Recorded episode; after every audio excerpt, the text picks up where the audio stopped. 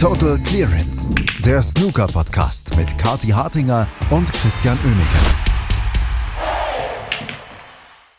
War nicht gestern noch Snooker-WM und die Vienna Open? Gefühlt ist das alles doch noch gar nicht so lange her, oder?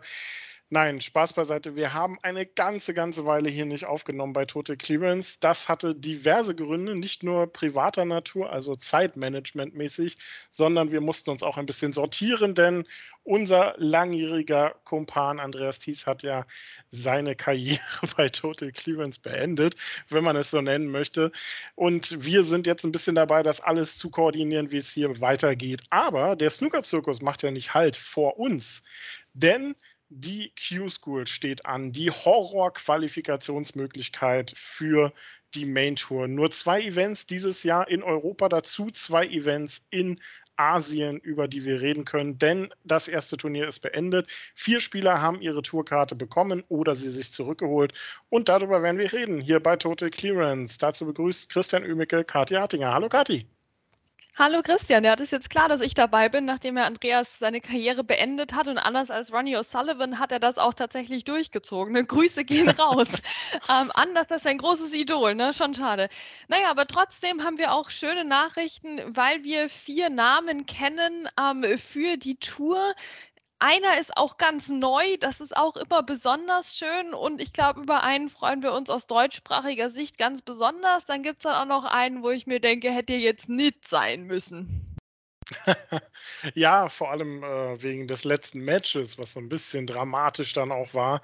Ähm, lass uns dann doch mal durchgehen. Du hast es schon gesagt, aus deutschsprachiger Sicht sehr gute Nachrichten, denn Alexander Osenbacher hat direkt die erste Chance genutzt hier bei der Q-School und sich durchgesetzt. Und das muss man sagen, in durchaus beeindruckender Manier, hat nur in seinen letzten beiden Matches gegen Alfie Burden und gegen Barry Pinches überhaupt mal mehr als nur einen Frame abgegeben. Ähm, das letzte Match gegen Barry Pinches war dann eine knappe Angelegenheit, aber alles in allem eigentlich ein Durchmarsch vom Alex und das nach zwei sehr schwachen Jahren auf der Main Tour, die das hier, das in der Q-School ja überhaupt erst nötig gemacht haben. Genau, wir haben den Alex Ursenbacher wirklich auch ähm, hart kritisiert ne, in den letzten Monaten, haben uns gefragt, wo ist er denn? Wo ist er denn, der Schweizer, der schon im Crucible war? Wo ist er denn? Ähm, und das, äh, ich meine, warum haben wir das gemacht? Weil er wirklich halt auch nicht da war. Ne? Und jetzt plötzlich packt er sowas aus und gegen Barry Pinches ist das schon sehr, sehr hart in der letzten Runde und das hat man auch gesehen. Ne? Es ging in den Entscheidungsframe ähm, und es war super knapp, super anstrengend. Barry Pinches äh, direkt mal ne, mit einem mit einem Century Break auch. Ähm, also der Alex Ursenbacher musste alles geben, hat dann noch einen Frame trotz des höheren Breaks dann verloren und hat sich trotzdem ähm, dieses Match dann am Schluss nicht nehmen lassen. Also das war eine sehr schöne Geschichte für den Alex Ursenbacher, dass er jetzt auch direkt im ersten Event den Sack zugemacht hat. Ich meine, davon träumst du ja in diesem Wahnsinn der Q-School. Das ist hammerhart. Keiner von uns will da spielen. Ja, der Alex Ursenbacher musste jetzt da spielen und hat das so gut gemacht. Hat dann nach dem Interview direkt na, gesagt, er ruft jetzt erstmal seine Mama an und das macht ihn noch sympathischer, finde ich. Ähm, der war emotional und äh, das kann er auch sein. Und jetzt ist er wieder für zwei Jahre dabei. Das ist ja auch das Besondere. Du bist gleich für zwei Jahre qualifiziert. Wir haben jetzt das Mindesteinkommen. Ähm, das sind alles Top-Nachrichten wieder für das deutschsprachige Snookerspiel. Und die haben wir auch nötig. Die haben wir absolut nötig und die anderen Nachrichten aus deutschsprachiger Sicht für die Q-School, zumindest für das erste Turnier, waren jetzt auch nicht ganz so erfreulich, ehrlicherweise. Ähm, Flo Nüssle hat leider sein erstes Match gegen Paul Devil gleich verloren und auch die deutschen Spieler haben ihre ersten Matches jeweils verloren, außer Umut Digme, der hat ein Match gewinnen können, ist dann in der dritten Runde aber an Joshua Thomond äh, gescheitert. Ähm, also da ist noch ein bisschen Luft nach oben, gerade für die anderen deutschsprachigen Spieler. Aber Alex Osenbacher ist zurück auf der Tour und er hat gesagt, ähm, er will das nicht nochmal machen. Eigentlich ist er ja so ein kleiner Q-School-Experte. Ne? Das war jetzt das dritte Mal, dass er sich über die Q-School durchgesetzt hat. Also ganz so unerfolgreich ist er da nicht, aber es ist einfach ein hartes Stück Arbeit und du möchtest das eigentlich nicht machen. Genau, und ich finde, da sollten wir aber über den Alex Usmacher auch mal öfter in dem Kontext auch reden. Ich meine, Craig Stedman, ja, das ist, der Name ist ja in aller Munde, wenn es mal um die Q-School geht. Ähm, aber er ist, äh, der, der Alex Usmacher ist ihm da wirklich auf den Fersen, der setzt sich da so souverän durch. Ähm, und jetzt eben schon zum wiederholten Male. Also das ist doch ein, ein ordentlicher Stolz, den man dann auch, auch haben kann, finde ich ähm, auf unseren Alex. Und ja, jetzt sehen wir, wie es weiterläuft. Natürlich würden wir uns alle wünschen, dass er das in zwei Jahren nicht nochmal braucht. Ähm, er hat ja auch das Potenzial, was halt so die letzten zwei Jahre echt so ein bisschen geschlafen hat. Ähm, jetzt wird es Zeit, da Gas zu geben. Und äh, ich weiß nicht, ob er was ändern will in seiner Struktur, in seinem Ansatz. Ähm, aber ich bin sehr gespannt, wo die Reise hinführen wird bei ihm. Er will ein bisschen was ändern, hat er äh, schon gesagt. Ähm, sind wir gespannt, was draußen wird. Dass er gut Snooker spielen kann, hat er ja schon gezeigt, war in den Top 64, war schon im Crucible, wie du auch schon gesagt hast. Also da ist eine ganze Menge Potenzial. Ähm, jetzt hast du Craig Stedman angesprochen und ich wollte eigentlich noch nicht über ihn reden, aber dann machen wir das jetzt, denn ähm, Craig Stedman ist ein fantastisches Stichwort, denn das war eigentlich vielleicht so ein bisschen das Match der Q-School zwischen Liam Pullen und Craig Stedman. Und Liam Pullen ist auch gleich mal Spieler Nummer zwei oder eigentlich drei, der sich hier durchgesetzt hat in der Q-School. Der neue, den du angesprochen hast, der erstmals auf der Main Tour dabei sein wird, 17 Jahre jung. Und sein Meisterstück hat er abgeliefert in Runde vier gegen Craig Stedman. Wuhu, das war eine super Leistung. Und ich bin aber auch sehr traurig für den Craig Stedman. Aber es gibt noch Event 2. Der Typ ist ein Spezialist. Also da gibt es ähm, große Hoffnung. Craig ist ja auch jemand, der jetzt beim Vienna Snooker Open dabei war und einfach, also der ist ein, ist ein guter Typ, der Craig Stedman. Wirklich ein guter Typ. Ähm, mit dem äh, macht es auch Spaß, mal ein Bier zu trinken, sag ich mal. Ähm, und ja, Liam Pullen hatte auch Spaß in dem Spiel, obwohl er erstmal echt mit 0 zu 3 hinten lag und das eigentlich auf bitterste Art und Weise. Du kommst da rein, es ist schon eine wichtige Runde, na, das ist total klar, dass du jetzt alles geben musst in dieser vierten Runde. Du spielst gegen den Spezialisten Craig Stedman, der übrigens auf der Main Tour dann an sich für überhaupt nichts Spezialist ist, ne, aber irgendwie in der Q-School ähm, läuft es jedes Mal. Und der Craig Stedman Snooker-Gott geht da rein, spielt eine 106 im ersten Frame. Dann bemühst du dich im zweiten so richtig dolle als Liam Pullen und dann äh, gewinnt der Craig Stedman diesen Frame dann auf schwarz. Ähm, dann im dritten Frame geht bei dir nichts als Liam Pullen und Craig Stedman mit einem 60er Break holt er sich den Frame. Also liegst du 0-3 hinten, hast schon alles gesehen, eigentlich was schieflaufen kann an einem Snookertisch. Und dann fängst du an, plötzlich Snooker zu spielen. Als 17-Jähriger fängst du an mit der 70, mit der 69. Dann holst du dir nämlich noch einen knappen Frame. Dann haben wir es plötzlich 3 zu 3 und es ist ein Entscheidungsframe. Und dann machst du das, was die großen Jungs und Mädels machen. Dann machst du das, was Trend war in der letzten Saison, weil du hast zugesehen. Du hast ihnen allen zugesehen, wie sie Century Breaks gemacht haben im Entscheidungsframe. Und dann machst du das auch. Dann spielst du die 100 109 und dann schlägst du den Craig Stedman mit 4 zu 3. Eine Sternstunde für Liam Pullen. Was mir bei, bei ihm gefallen hat, ist, ähm, wie, wie rund sein Spiel wirkte. Also wie, ähm, wie er auf alles eine Antwort hatte. Das, äh, also viele in der Community oder einige in der Community haben es auch mit äh, Max Selby verglichen. Äh, ganz so weit würde ich jetzt noch nicht gehen, aber der hat im Prinzip alles gezeigt. Der hat hohe Breaks gezeigt, Centuries darunter auch, Nervenstärke, der hat äh, Gegner dominieren können, auch mit richtig gutem taktischen Spiel. Also als 17-Jähriger und gerade in diesem Event, auch in der Q-School, wo es ja nun wirklich ein bisschen äh, um was geht und Druck dahinter ist, musst du sowas erstmal zeigen. Ja, ja, ja. Und dann ist er noch so ein Sympathieträger. Ja, also da haben ja auch viele gesagt, Mensch, Gott sei Dank ist er jetzt da, hätte es ja schon mal fast geschafft hier gegen Stan Moody ähm, und es hat dann nicht geklappt und jetzt ist er dabei und kon konnte sich durch die Q-School durchbeißen. Ja, David Grace hat geschrieben, dass er ihm wirklich nur das Allerbeste wünscht und äh, viele andere haben es ihm gleich getan. Also der Liam Pullen, das scheint auch ein richtig guter Typ zu sein. Ja, als Information für diejenigen, die halt auch Snooker-SpielerInnen ähm, dann anfeuern, weil das gute Leute sind. Ähm, wir haben hier beide Seiten abgegeben abgedeckt. Der, der Junge kann Snooker spielen. Das ist jemand, dem wir vom Komplettpaket her zutrauen, dass er ähm, eine gut, einen guten Start hat in die Profitour rein. Wie unglaublich schwer das alles ist, äh, das ist völlig klar. Aber der bringt das auf jeden Fall mit auf der Komplettbasis und ist ein netter Junge. Also was willst du mehr? Natürlich hättest du jetzt als Alex Taubman ähm, definitiv mehr gewollt. Aber ich bin jetzt nicht unglücklich, Christian, bin ich ganz ehrlich, weil der Alex ist auch jemand, den kennt man als Amateur schon seit Jahren, Jahren, Jahren. Der klopft immer an. Ähm, und so richtig weiß ich nicht, ob der das Potenzial hätte. Also da bin ich jetzt ein bisschen begeistert davon, dass, dass wir jetzt den ganz jungen Liam Pullen da mal auf der ähm, Main Tour haben. Also das, das wird hoffentlich einen frischen Wind reinbringen, aber hoffentlich gibt er sich auch die Zeit, da erstmal anzukommen, weil wenn wir eins gelernt haben in den letzten Jahren, dann, dass das sehr, sehr schwer ist. Er stand im Finale schon bei der ähm, Junioren-WM der WSF. Äh, Liam Pullen hat dort noch knapp verloren. Äh, du hast gesagt, gegen äh, Stan Moody war es, ne? Ähm, also noch knapp an der Tourkarte gescheitert. Diesmal hat er es geschafft. Ist also ein Neuling und jemand, der nicht auf die Tour zurückkehrt. Jemand, der auf die Tour zurückkehrt, das ist Andrew Higginson. Und ich muss sagen, den hatte ich jetzt nicht so unbedingt auf dem Schirm, weil der hat immer mal so sein Potenzial auf der Amateurtour in im letzten Jahr gezeigt. Aber so richtig rund überragend war das jetzt nicht, weder in der Q-Tour noch ähm, äh, in den Events, wo Amateure mit dabei sein durften. Also ich hatte jetzt nicht gedacht, dass der hier einen Durchmarsch hinlegt, aber das hat der gute Andrew Higginson gemacht. Jetzt ärgere ich mich, dass wir keine Vorschau gemacht haben, Christian, weil ich hatte den auf dem Zettel, denken wir an die WM-Qualifikation zurück. Der hatte ja ähm, es zum Judgment Day geschafft und hat ja um seine Tourkarte gespielt. Wenn er sich fürs Crucible qualifiziert hätte, wäre er garantiert als Profi dabei gewesen wieder.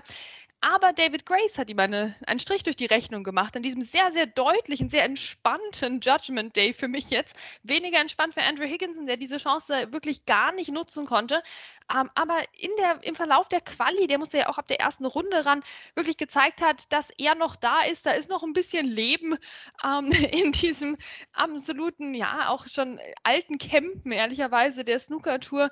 Ähm, auch finde ich jemand, der immer noch älter wirkt, als er eigentlich ist. Aber ein guter Mann, der Andrew Higginson, ähm, hat jetzt hier gegen Hayden Pinney gewonnen. Und wie gesagt, ich habe mich sehr gefreut für den Andrew Higginson, nachdem er so knapp vor dem Judgment Day dann, also am Judgment Day gescheitert war. Aber ich hätte auch sehr gerne den Hayden Pinney eigentlich da gesehen. Aber es gibt ja noch ein zweites Event. Es gibt noch ein zweites Event und das ist eigentlich doch der, der, der, das schönste Kompliment für jemanden, oder? Du, du siehst älter aus, als du bist. Das ist was für Andrew, für Andrew Higginson. Also, Andrew Higginson setzt sich durch gegen Hayden Pinney, das sogar relativ klar hat davor auch eigentlich wirklich äh, sehr, sehr gut gespielt, hat wenig Frames abgegeben. Ein Match war relativ knapp gegen Billy Castle, aber ansonsten sehr souveräner Auftritt. Ja, und Tourkarte Nummer 4 geht an Andrew Paget, also an jemanden, der sofort äh, sich die Tourkarte zurückholt, ähnlich wie Alex, äh, Alex Osenbacher. Ähm, und ja, so ein bisschen leider, ähm, vielleicht auch so aus Sympathie und kontinentaleuropäischer Community-Sicht, äh, wenn man das so möchte, gegen Julian Boyko. Ah, schade, Mensch, für den Julian Boyko. Da hat er doch zwei Frames geholt gegen den Andrew Paget, aber ja, dann war es halt am Schluss doch nicht ganz das Wahre.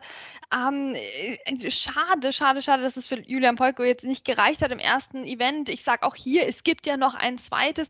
Und er hat sich da, finde ich, bravourös durchgekämpft, weil der Julian Boyko, und das sage ich jetzt, Christian, dann brauchst du das nicht sagen, der hatte einfach dann am Schluss den Deppen-Draw erwischt, ne? Weil der hat erst gegen Jamie ja. O'Neill gespielt. Ja, und dann gegen Andrew Paget. Also ich meine, da, da würde ich gar nicht an den Tisch kommen wollen, ehrlicherweise, weil ich mit den äh, beiden Herren nicht viel Zeit verbringen wollen würde. Also Andrew Paget, ich, ach, ich kann mich jetzt, ich kann es nicht mal so tun hier aus professioneller Sicht, das würde ich mich irgendwie ansatzweise freuen, dass der auf der Tour ist. Hat ja auch wieder so bescheuerte Kommentare losgelassen über Frauen-Snooker, ne? Und dass er sich ja einfach mal Andrea nennen könnte und dann hier natürlich jedes Spiel auf der Frauentour sofort gewinnen würde.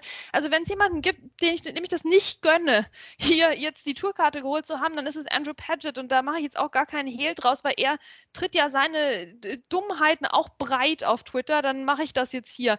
Nee, also geht gar nicht der Typ und ist jetzt für zwei Jahre wieder dabei und kriegt auch noch ein garantiertes Einkommen. Also finde ich grottig. Absolut, ähm, bisschen unglücklich an der Stelle.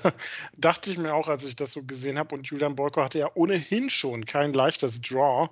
Ähm, Oliver Sykes hat er geschlagen, dann Stuart Carrington war mit dabei, Liam Davies, also äh, richtig gute Leute, die er da auch aus dem Weg geräumt hat. Und dann schlägt er Jamie O'Neill im Decider, gegen den es ja auch lange nicht gut aussah in diesem Match. Ähm, da hat äh, der Ukrainer sehr bravourös nochmal zurückgeschlagen und dann leider das letzte Match gegen Andrew Paget verloren. Aber der kriegt jetzt seine Tourcard Event 2 ist heute bereits gestartet. Die ersten äh, Matches sind auch bereits gelaufen. Wir können aus deutscher Sicht zum Beispiel auch einen Sieg von Manuel Ederer vermelden gegen Daniel Webb. hat der sein erstes Match gewonnen und auch Flo Nüssle ist diesmal eine Runde weiter, hat 4 zu 1 gegen Jetman gewonnen. Yeah. Also auch da geht's weiter. Nächster Gegner für Florian Nüssle wird Riley Powell sein und auch die anderen Spieler werden dann noch eingreifen in diesem zweiten Turnier. Diesmal gibt's ja nur zwei Turniere, denn es gibt auch die Q-School in Asien wieder. Asien und Ozeanien. Man muss sich ja für eine entscheiden. Man darf nicht an beiden teilnehmen. Und an der Tour in Asien sind auch ein paar Frauen dabei. Onyi zum Beispiel wird mit angreifen. Ähm, bei Yulu ähm, ist äh, in der europäischen Q-School mit dabei, gibt sich also dort ordentlich die Ehre, hat sogar ihr erstes Match gewonnen im ersten Turnier ähm, es dann aber nicht weiter geschafft. Also, wie findest du das Konzept so mit äh, der, mit der aufge mit dem aufgeteilten europäischen, auf der aufgeteilten europäischen Variante und der asiatischen? Oh, also ich finde dieses ganze Konzept Q-School so überarbeitungswürdig, dass es mir dann schwerfällt, jetzt konkret was zu sagen zu dem aktuellen Aufbau.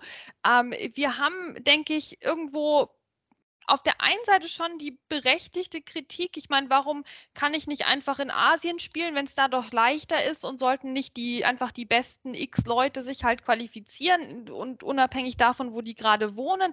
Auf der anderen Seite natürlich haben äh, und äh, gerade Twitter-Äußerungen in den letzten Wochen haben auch wieder gezeigt, wie nötig das weiterhin ist. Ist nun mal auch äh, jetzt England nicht nur der Nabel der Welt des Snooker, sondern wir wollen ja mehr Expansion und wir wollen ja mehr Internationalität.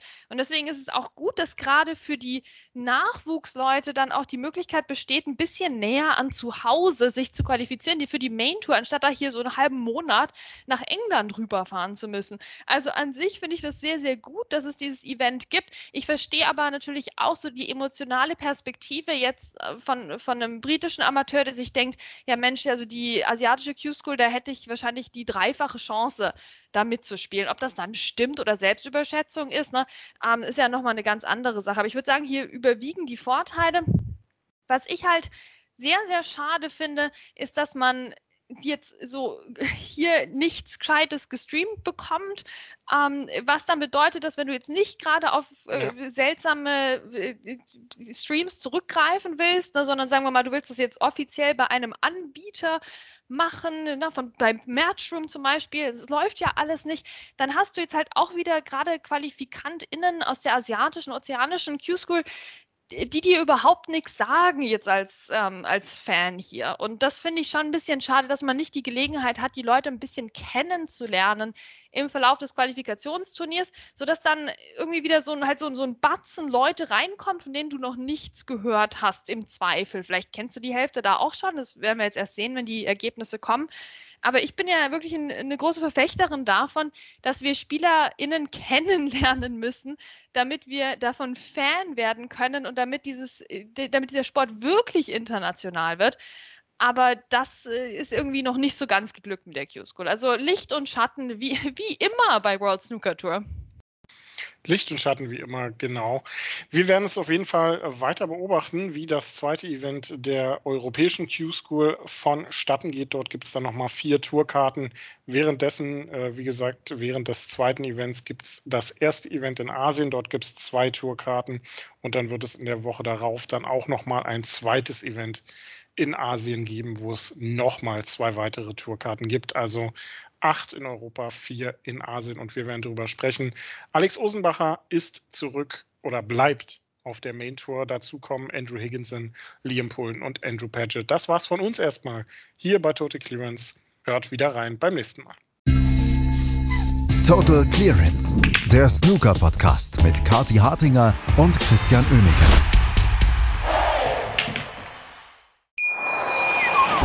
Schatz, ich bin neu verliebt. Was?